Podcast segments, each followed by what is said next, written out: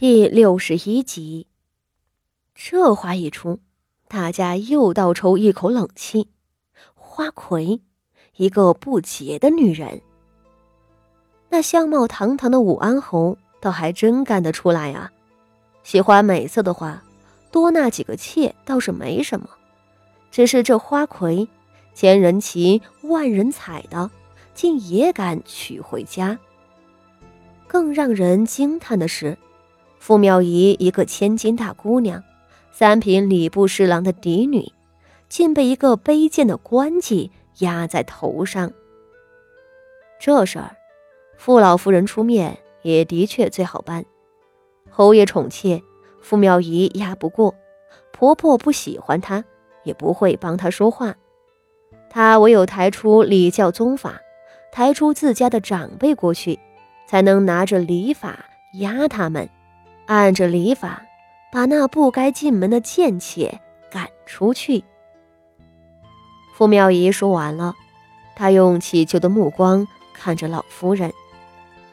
傅老夫人眉头微皱，只是半晌之后，她摇了摇头：“三丫头，不是祖母不帮你，而是你这样做，并非上策。”傅老夫人看着他道：“你自幼在我膝下教养，我也知道你的性子。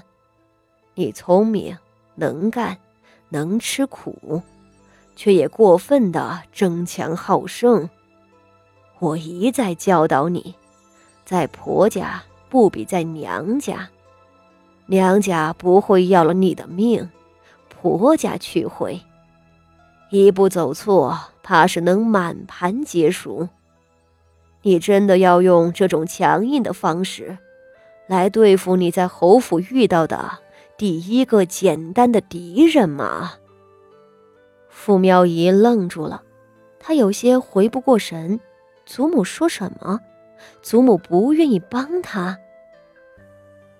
三丫头，娘家的势力的确是你的支持。但你不能事事依靠别人。傅老夫人叹了一口气：“唉，尤其是这件事，不过是一个机器。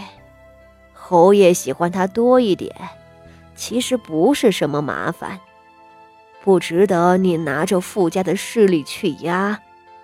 你压了，强逼着侯爷将妾室赶出家门。”侯爷的心里能痛快吗？太夫人心里又会怎么想？这些你考虑过吗？傅妙仪的嘴唇开始哆嗦了。我，我都考虑过。我是真的没有办法。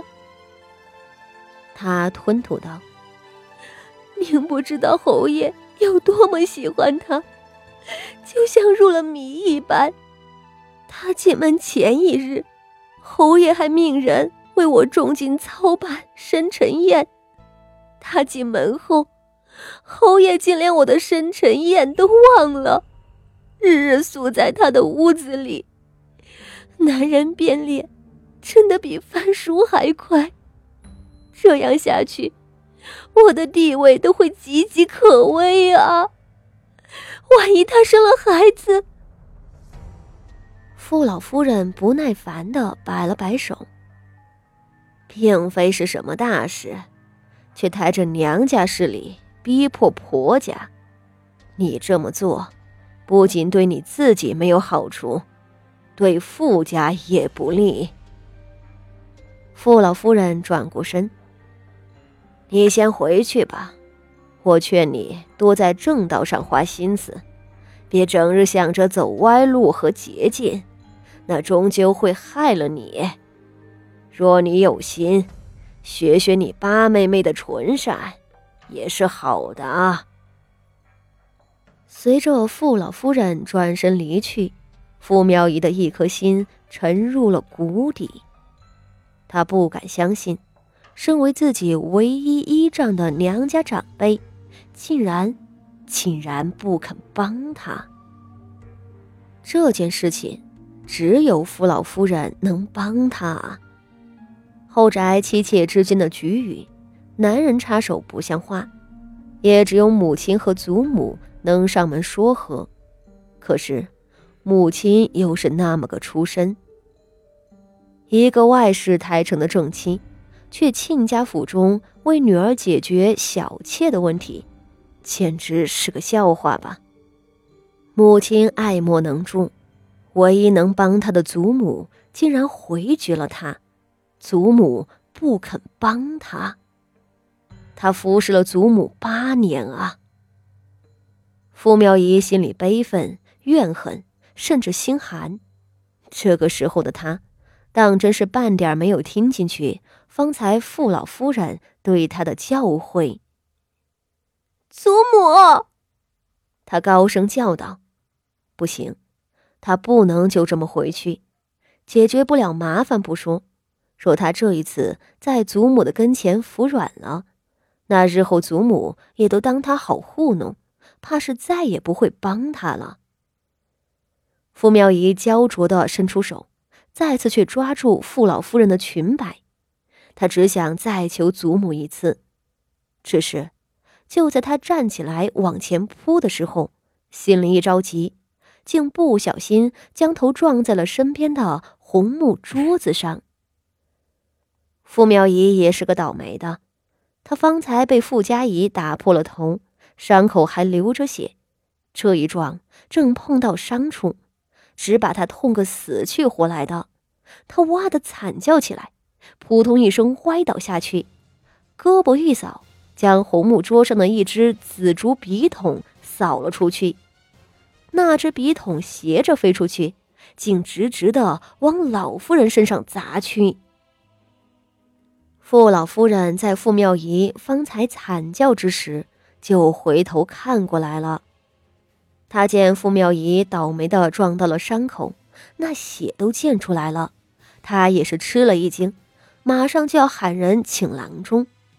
可下一瞬，他就看见一个黑乎乎的东西直戳戳的朝自己砸过来。出于本能，傅老夫人一声惊呼，就要躲。傅老夫人这一躲，便坏了事。她是个年过六十的老妪，走路都要杵着拐杖，一急之下哪里有不出事的？他下意识地往左边躲去，那冲着胸前招呼而来的笔筒，顺势就砸在了他的右胳膊上。那看似危险的笔筒，实则是竹子的，没有什么分量，不躲也不会伤着。然而，傅老夫人这么一跨步，左腿便绊在了右腿上，身子一歪，往下倒去。